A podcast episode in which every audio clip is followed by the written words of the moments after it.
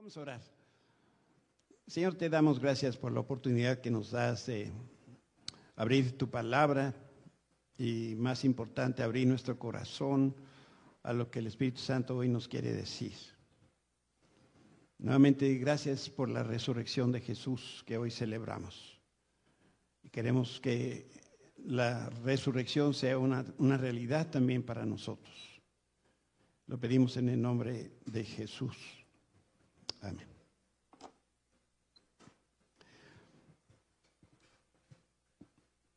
La resurrección de Jesús tiene enseñanzas uh, profundas, pero al mismo tiempo son sencillas para que todos las podamos conocer. El peligro cuando nosotros, como hoy pensamos en la resurrección de Jesús o pensamos en la muerte de Jesús y la cruz, es que nosotros veamos el, evento histórico y decir, así pasó, y sí, así pasó. Pero lo, importante también ahora es cómo nosotros respondemos, en este caso, a la resurrección. Y por eso algo que siempre me ha llenado de asombro es que la resurrección del Señor está entrelazada con la vida de Pedro. Pero también está y debe estar entrelazada con cada uno de nosotros que somos sus hijos. Como Dios no hace acepción de personas, así como le sucedió a Pedro, también el Señor lo quiere hacer con nosotros. Y siempre que yo pienso en Pedro, espero que no se ofenda Pedro por lo que voy a decir, pero yo me identifico con él. ¿Sabes por qué? Porque Pedro hablaba de más daba consejos que nadie le pedía y muy seguido se equivocaba. Y en eso yo me parezco a Pedro. La experiencia de Pedro nos deja ver las consecuencias del pecado, pero también nos permite ver y, y, poder admirar la gracia y la misericordia de Dios en un hombre. Y vamos a leer la porción de la escritura que está en el Evangelio de Juan, que nos habla de, la resurrección de Jesús. Jesús apareció en la playa, por supuesto es una parte de los eventos de la resurrección lo que vamos a estar hablando. Hablar de la resurrección es algo que nos tomaría bastante más tiempo que esto. Al amanecer Jesús apareció en la playa, pero los discípulos no podían ver quién era. Les preguntó, amigos, ¿pescaron algo? No, contestaron ellos. Entonces él dijo, echen la red a la derecha del barco y tendrán pesca. Y ellos lo hicieron y no podían sacar la red por la gran cantidad de peces que contenía. Entonces el discípulo a quien Jesús amaba, que era Juan, le dijo a Pedro, es el Señor. Y cuando Simón Pedro oyó que era el Señor, se puso la túnica que se le había quitado para trabajar, se tiró al agua y se dirigió hacia la orilla. Los otros se quedaron en la barca, los otros discípulos, y arrastraron la, la, pesada red llena de pescados hasta la orilla, porque estaban solo a unos 90 metros de la playa.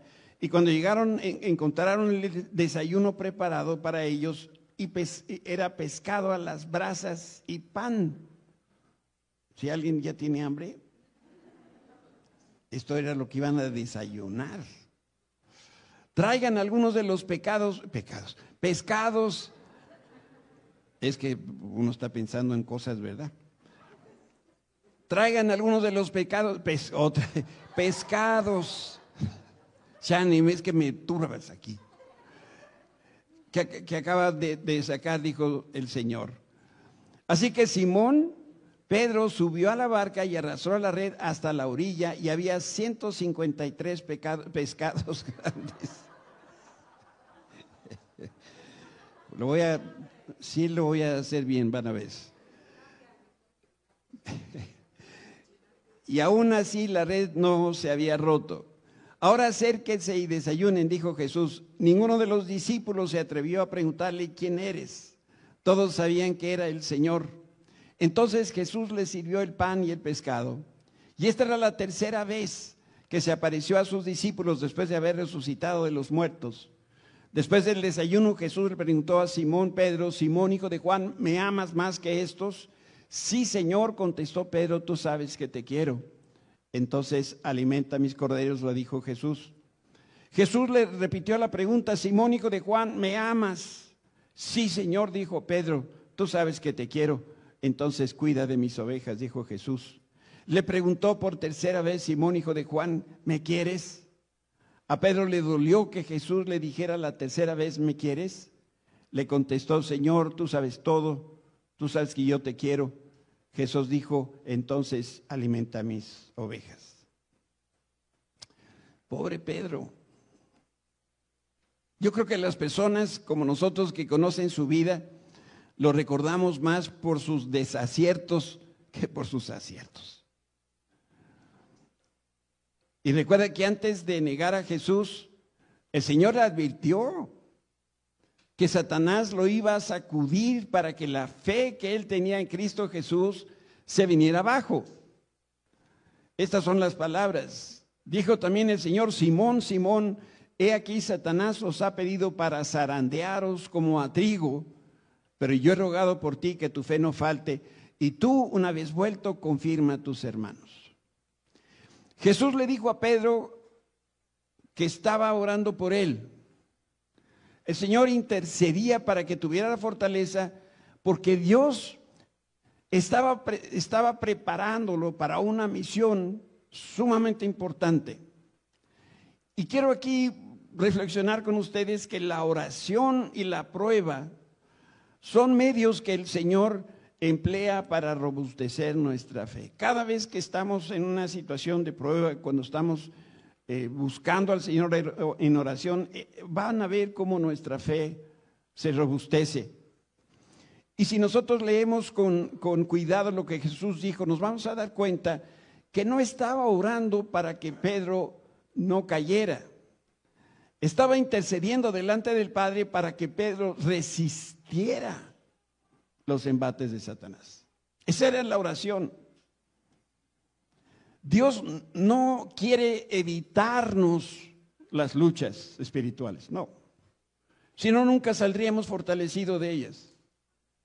Pero así como con Pedro, el Señor está intercediendo por nosotros para que estemos eh, eh, preparados y podamos salir victoriosos de eso. El Espíritu Santo le reveló a Jesús cuál era la condición de Pedro y a nosotros nos enseña hoy el peligro cuando nosotros tenemos demasiada confianza en nosotros mismos. Pedro, otra de las descualidades que tenía era que un hombre orgulloso. Y el Señor lo necesitaba inscribir en la escuela de la humildad. Ese es el único lugar donde se deshace el orgullo que se convierte en un obstáculo para hacer lo que Dios quiere que nosotros seamos. Hagamos un experimento, a ver qué pasa. ¿Somos sinceros con acento? Levanten la mano todos los que son orgullosos. Y los otros, muy humildes. Yo creo que todos, de una o de otra manera, más o menos tenemos este, este, cojeamos de este, de este pie. Pedro, bueno, ni se diga. Y él tenía que aprender que cuando nosotros somos débiles, el poder se manifiesta en nuestra debilidad. Y ahí es cuando el poder de Cristo realmente puede actuar en nosotros. Quiero mostrarles este pasaje de 2 Corintios 12:9 en la Reina Valera. Dice, bástate mi gracia, porque mi poder se perfecciona en la debilidad para que repose sobre mí el poder de Cristo. La nueva traducción lo dice quizá más entendible al menos para mí. Cada vez Él me dijo, mi gracia es todo lo que necesitas, mi poder actúa mejor en la debilidad, así que ahora me alegra jactarme de mis debilidades, en otras palabras, me enorgullezco, enorgullezco de mis debilidades para que el poder de Cristo pueda actuar a través de mí. Pedro necesitaba una buena cernida, porque minutos antes le había asegurado al Señor que daba su vida por él. Este es el pasaje. Y Pedro le dijo, Señor, dispuesto estoy a ir contigo, no solo a la cárcel, sino también a la muerte. Les digo que Pedro hablaba de más. Sin saberlo, Satanás se convirtió en el vehículo para que la gracia de Dios se derramara sobre él. Y sin duda aquí Satanás también eh, estaba buscando vencer a Pedro eh, y, y, hacerlo de una manera muy, muy, muy particular. Pero Dios vendría después a restaurar a Pedro también de una manera muy particular. En ese momento histórico había muchas cosas que estaban en juego. Satanás quería convencer a Pedro que Dios no lo iba a perdonar, porque en tres ocasiones negó a Jesús y porque con esas acciones lo que él hacía era darle la espalda al Señor. Estaba rechazando, negando al Hijo de Dios. Y seguramente Satanás torturaba a Pedro yo me puedo imaginar que eh, este hombre traía en su memoria detalles de cómo fue esa traición. Y en ese momento lo que Pedro necesitaba era el poder de la resurrección. Y para eso era que Jesús estaba orando. Lo hizo para que la fe de Pedro se fortaleciera y para que aumentara la confianza en el Señor. Y eso es algo que solamente lo hace el Espíritu Santo. El capítulo 21 del Evangelio de cual leemos que un grupo de personas se encontraba en el mar de Tiberias. Dice, después de esto Jesús se manifestó otra vez a sus discípulos, ya estando resucitado, junto al mar de Tiberias o mar de Galilea, y se manifestó de esta manera. Leemos en la escritura que después de resucitar, Jesús tuvo varios encuentros con sus seguidores. De hecho, estuvo 50 días Jesús resucitado en la tierra. Y uno de esos fue en la playa. Estuvo 40 días.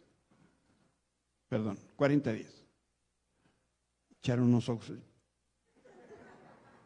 Es mi apuntadora, mi, mi esposa. Y cuando Pedro, voy, voy, voy, voy de nuevo. Leo el pasaje. Después de esto Jesús se manifestó otra vez a sus discípulos junto al mar de Tiberias y se manifestó de esta manera. Les digo, después de resucitar, el Señor tuvo varios encuentros con sus seguidores y uno de ellos fue este que vamos a considerar hoy, que sucede en una playa. Y cuando Pedro se identificó con el Señor, de inmediato leímos, se ciñó la ropa para ir con él. Pedro no lo sabía, pero iba a ser confrontado de una manera, pero poderosísima. Y también Jesús lo iba a afirmar con el poder de la resurrección. Efectivamente Jesús resucitó. Hay un poder en la resurrección de Jesucristo que está disponible para nosotros. El hecho de que el Señor se haya levantado, gloria a Dios, de verdad. Y estamos agradecidos a Dios por eso, porque si Él no hubiera resucitado, nosotros tampoco. Pero no sé si tú te piensas morir antes de la comida. No, yo tampoco. Entonces, ¿qué vamos a hacer? ¿Cómo respondo yo a la resurrección? Y eso es lo que vemos como en un espejo que le sucede a Pedro. Como digo, él no lo sabía, iba a ser confrontado. Vendría Jesús y lo iba a afirmar con el poder de la resurrección. En la última cena, con el Señor le lavó los pies a sus discípulos. Jesús y Pedro, recuerdan, tuvieron un intercambio de palabras. Pedro le dijo, hablando de más, no me lavarás los pies jamás. Y Jesús le respondió, si no te lavare, no tendrás parte conmigo. Y ya saben qué le dijo después, ¿verdad? No, Señor, lávame todo.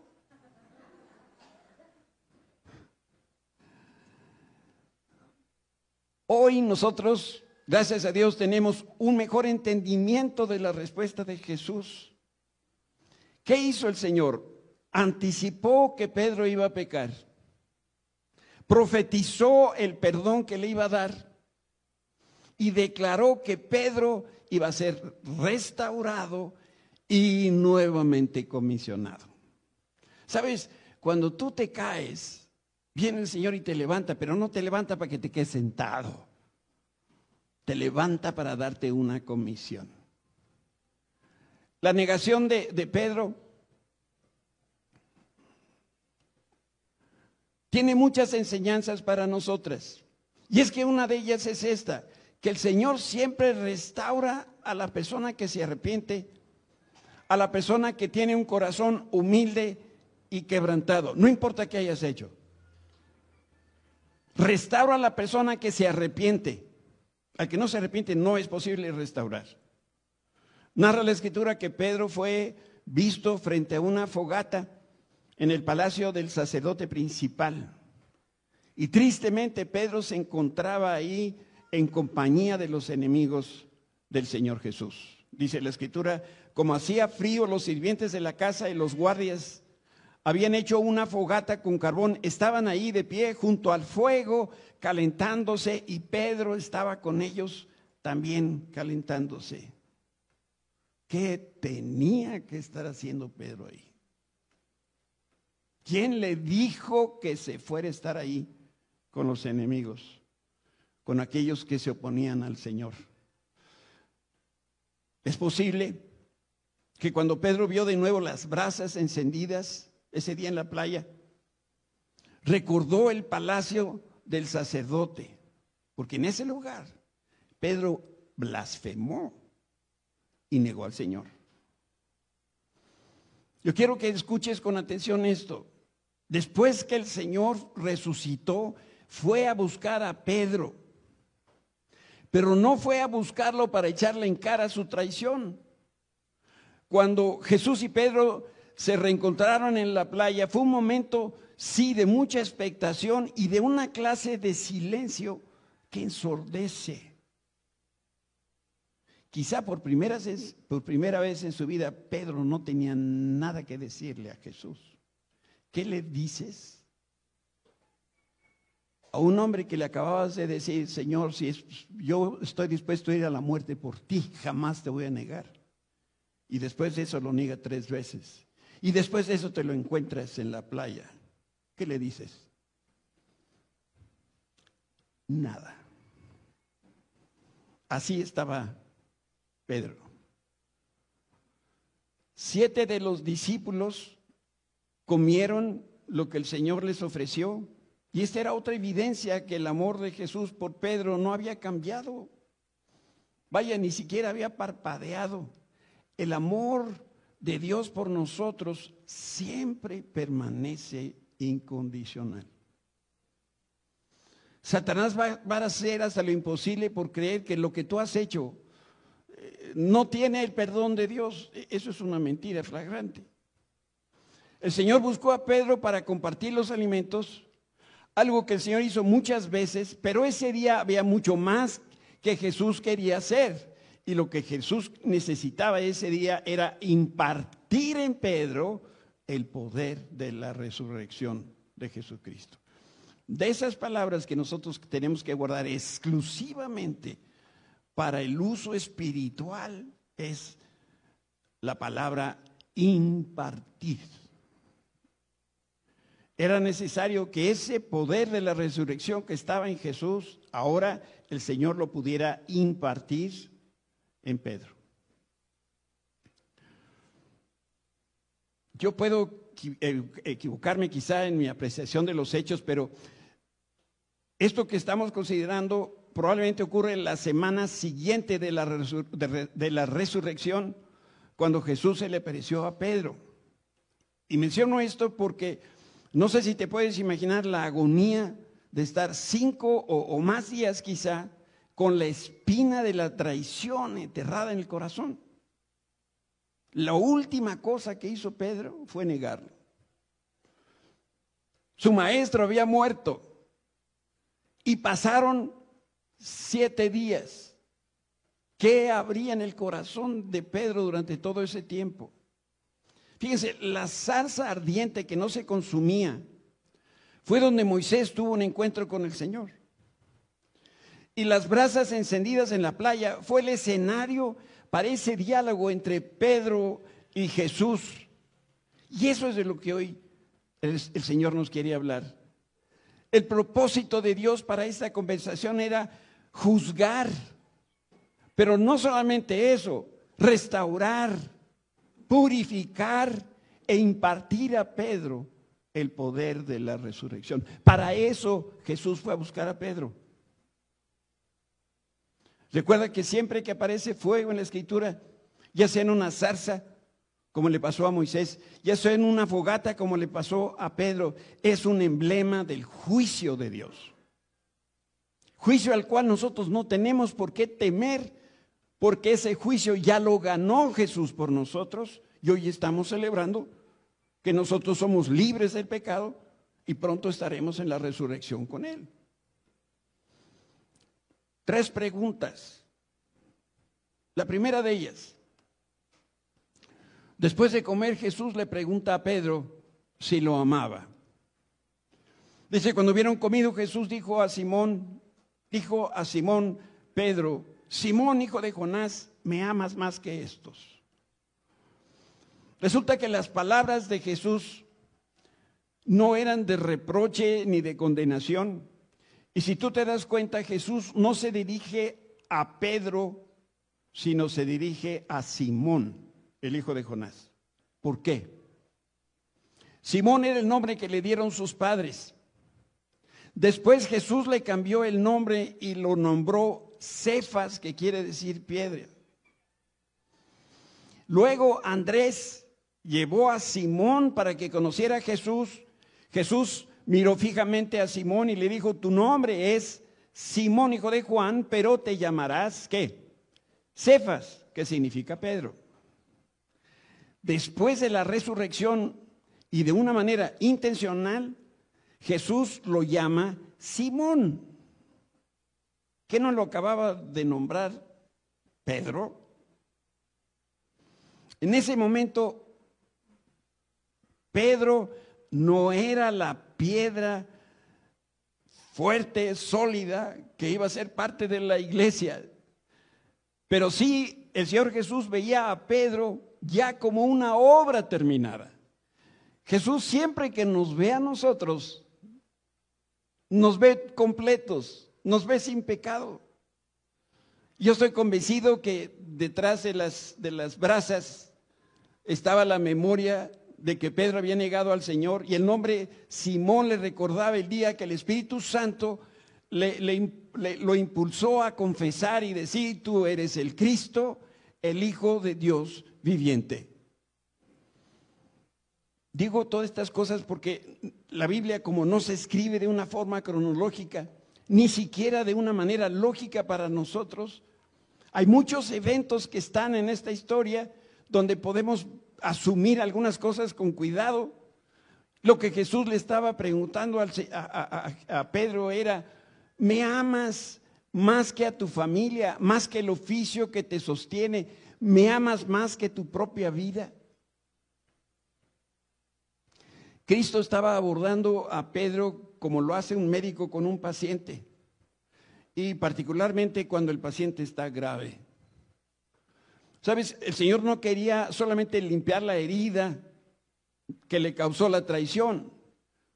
Por eso la pregunta tenía que ser intencional, incisiva, porque era la única manera de poder llegar a la raíz del mal y poderlo sanar. Antes que Pedro negara a Jesús, el apóstol se sentía confiado de sí mismo, tanto así que le dijo, Señor, yo te amo más que toda esta bola de discípulos que ve a saber si te aman o no te aman. Pero yo sí. Pedro creía que su amor era mayor, de mejor calidad. Él alardeaba que el amor que sentía por el Señor era superior a lo que los discípulos lo amaban. Sabes, cada vez que el Señor nos hace una pregunta, no lo hace porque no conozca la respuesta. Cuando el Señor nos pregunta, es su manera de decirnos, te estoy dando tiempo de rectificar. Te estoy dando tiempo de responder a mi llamada. ¿Se acuerdan ustedes de Adán y Eva en el, iba a decir en el pesebre, pero no, en el Edén? Después de haber pecado, que salió el Señor a buscarlos. ¿Ustedes creen que no sabía Dios dónde estaba Adán y Eva?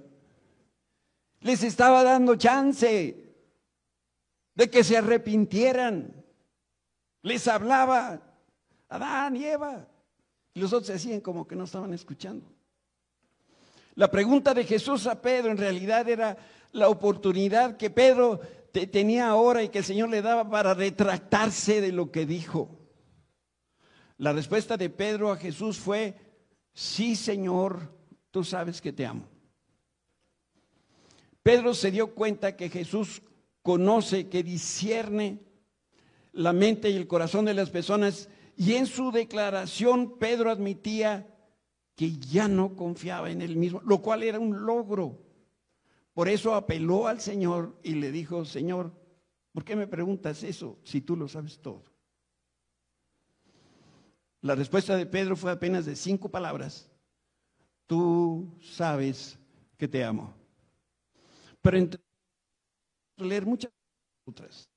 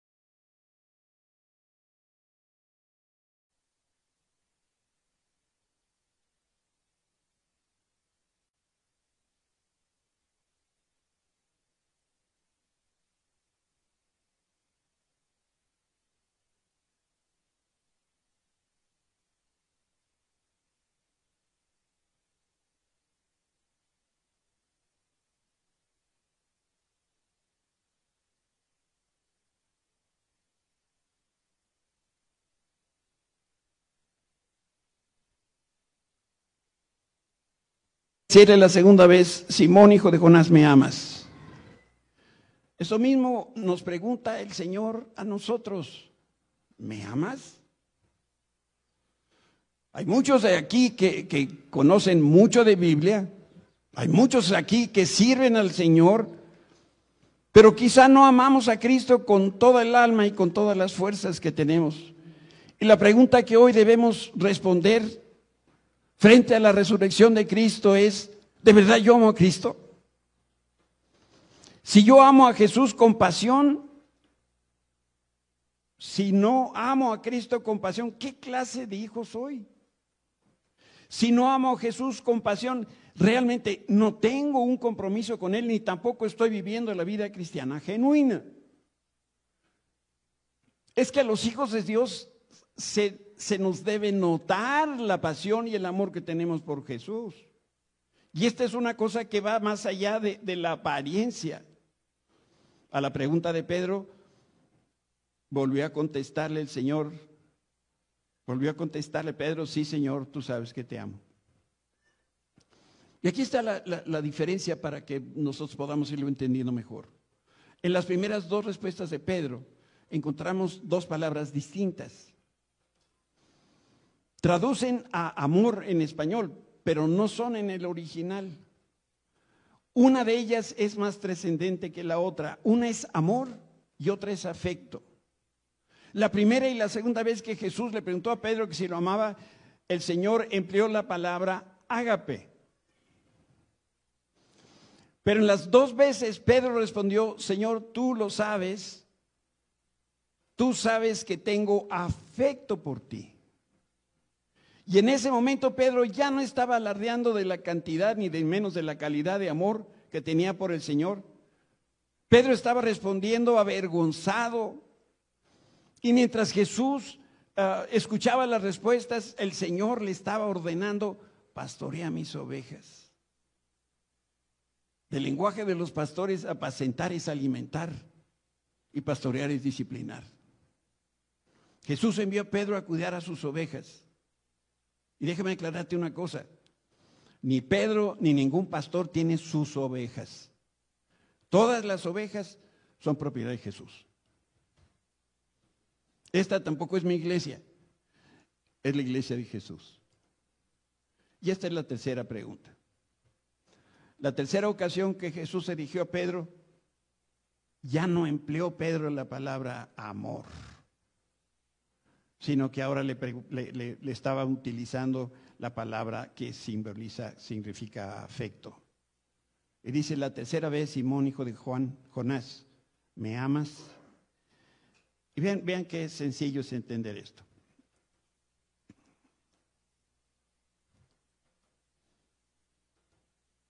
Algún día todas estas cosas van a funcionar. Hoy no. Ok. La primera vez. Jesús le dice, le, pregunta, ¿me agapao?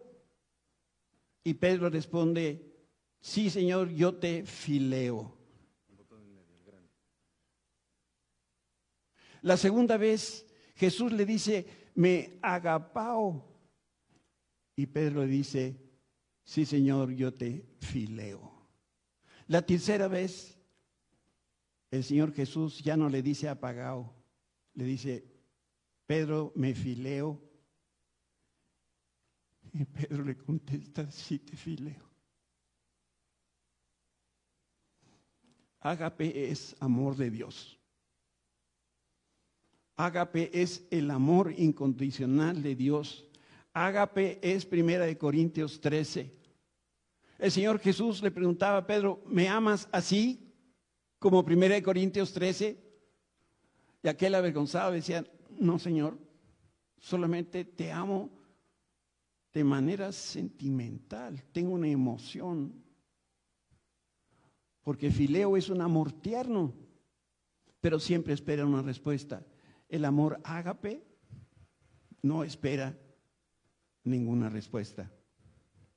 Tres veces Pedro negó a Jesús y tres veces el Señor confrontó a Pedro que si de verdad lo amaba. Y con cada pregunta el maestro le iba dando a Pedro la oportunidad de confesar su pecado.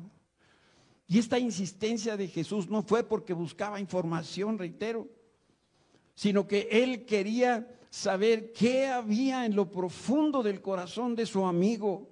Y con cada pregunta el Señor lo estaba hiriendo, abriendo esa cosa ahí del corazón podrido para después poderlo sanar. Pedro, por supuesto, se, entristeció profundamente. Jamás se imaginó que el Señor le iba a preguntar tres veces si de verdad lo amaba. Y lo que hizo Jesús nos deja ver el poder que tiene la palabra de Dios. Pedro no se ofendió porque el Señor repitiera tres veces lo mismo. Pero se tuvo que comer una por una de sus palabras cuando él negó tres veces al Hijo de Dios, tres veces tuvo que pasar la pena delante del Señor. Pero ahora el dolor que Pedro sentía venía de un corazón quebrantado, arrepentido y humillado. Cuando ya no tuvo Pedro ninguna otra cosa más que responder, entonces le dijo, Señor, me rindo. Tú lo sabes todo. Y es al mismo tiempo una afirmación y una renuncia. Pedro le decía al Señor Jesús, toda mi vida he hablado de más. Y tienes razón en dudar de lo que digo. Y ahora te digo, Señor, tú ves lo que hay en el profundo de mi corazón. Tú conoces que sí te amo a pesar de mi pecado. Y Pedro descendió peldaño a peldaño esa penosa escalera de la humillación.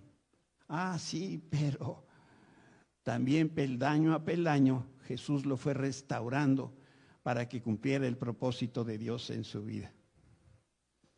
Sabes, Jesús no solo le pagó a Pedro con la misma boleda, esa no era su intención, sino que él lo perdonó, lo restauró, le dio autoridad lo confirmó y ahora con el poder de la resurrección lo estaba haciendo el pastor de las ovejas chiquitas de Jesús.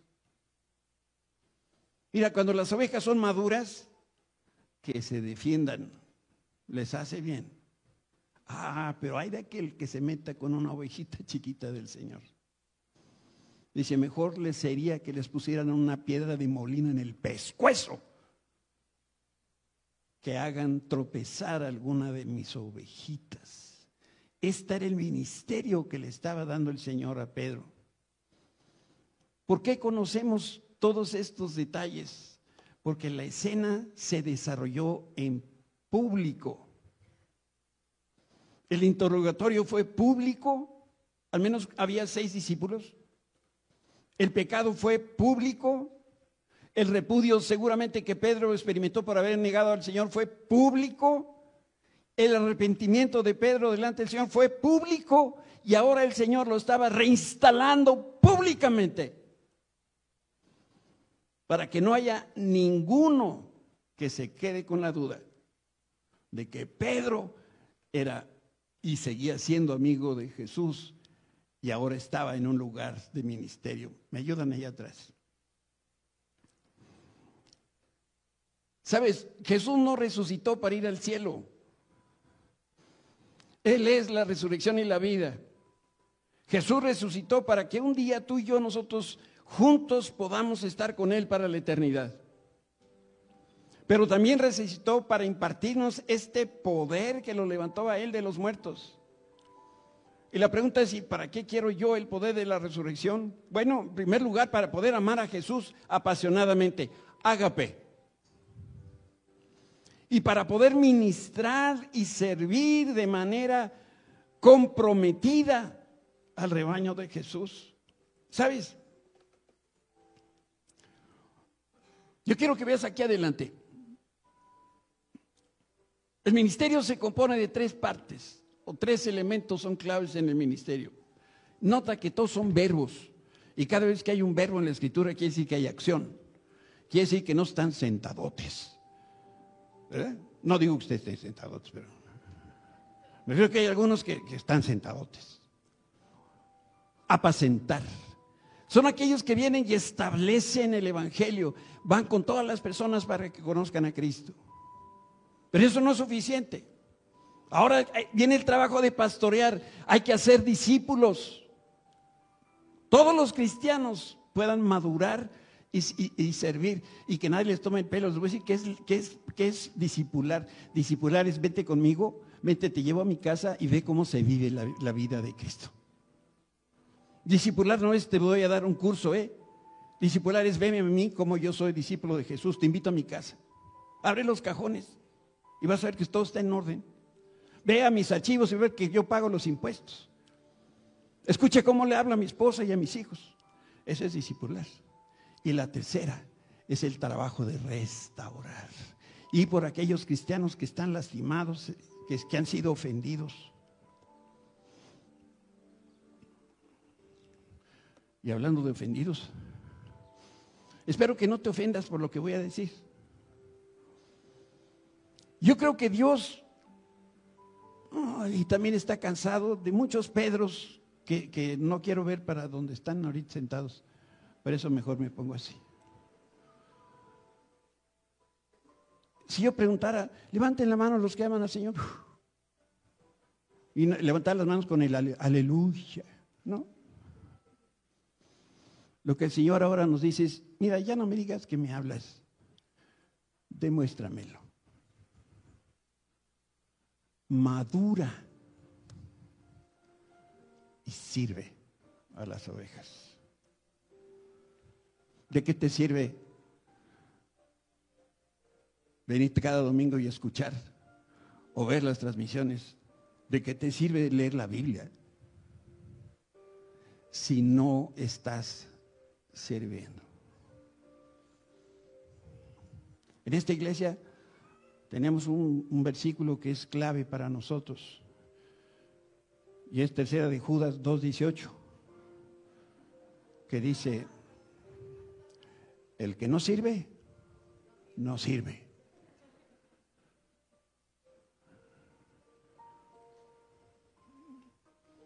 El poder de la resurrección está aquí para, para que tú lo recibas y vivas con el poder de la resurrección. ¿Te imaginas? Vivir como Jesús. Dice la Biblia que en esos 40 días que estuvo aquí resucitado, atravesaba muros, estaba en un lugar y al siguiente lugar estaba en otro sitio. Hizo milagros, hizo portentos, estuvo con los suyos, ministró a la vida de Pedro, muchas otras cosas más que hizo Jesús resucitado. ¿Cómo lo hizo? Con el poder de la resurrección. Y ese poder está dispuesto, disponible para ti. Si vas a servir. Porque si no sirves, ¿para qué quieres su poder? ¿Quieres un título en tu casa que diga, ya recibí el poder de la resurrección? Si tú quieres ese poder, yo te invito a que te pongas de pie.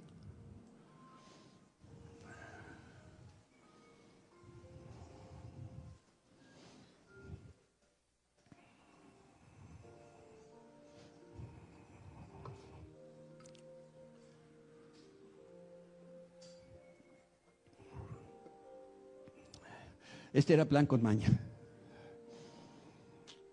Porque, ¿qué crees? Dios te está viendo. ¿Te acuerdan de Pedro de ese que estábamos hablando? Y él, yo, Señor, ¿qué? Yo lo voy a hacer. Yo primero, yo después. Soy mejor que los demás. Yo te voy a servir. Porque es lo que están ustedes diciendo al estar aquí de pie esta mañana conmigo que quieren servir al Señor con el poder de la resurrección y por eso están de pie. Yo digo, gracias a Dios por eso, pero el Señor los está viendo. Llegó el día, dejar atrás la inmadurez, la vida cómoda, esa vida de recibir. Ahora nos toca una vida de dar lo que hemos recibido. ¿Y qué hemos recibido? El poder de la resurrección de Jesucristo. ¿Quieres cerrar tus ojos? Padre Santo, qué hermoso testimonio tenemos en la vida de Pedro. ¿Y cuántos somos así como este hombre? Que solamente hablamos y no actuamos. Señor, gracias porque tú siempre nos das la oportunidad de arrepentirnos de la forma como estamos viviendo para vivir como tú quieres que nosotros vivamos. Levanta tus brazos. Espíritu Santo, Espíritu de la resurrección, poder que levantó a Jesús de los muertos, ven y desciende sobre cada una de estas personas que hoy tenemos nuestras manos levantadas. Llénanos, Señor, de tu Espíritu. Imparte en nosotros el poder de la resurrección para que podamos nosotros salir de aquí a servirle a las ovejitas chiquitas, aquellos que te necesitan, aquellos que están atorados, aquellos que están dolidos, los que no tienen. Señor, úsanos con poder en Cristo Jesús.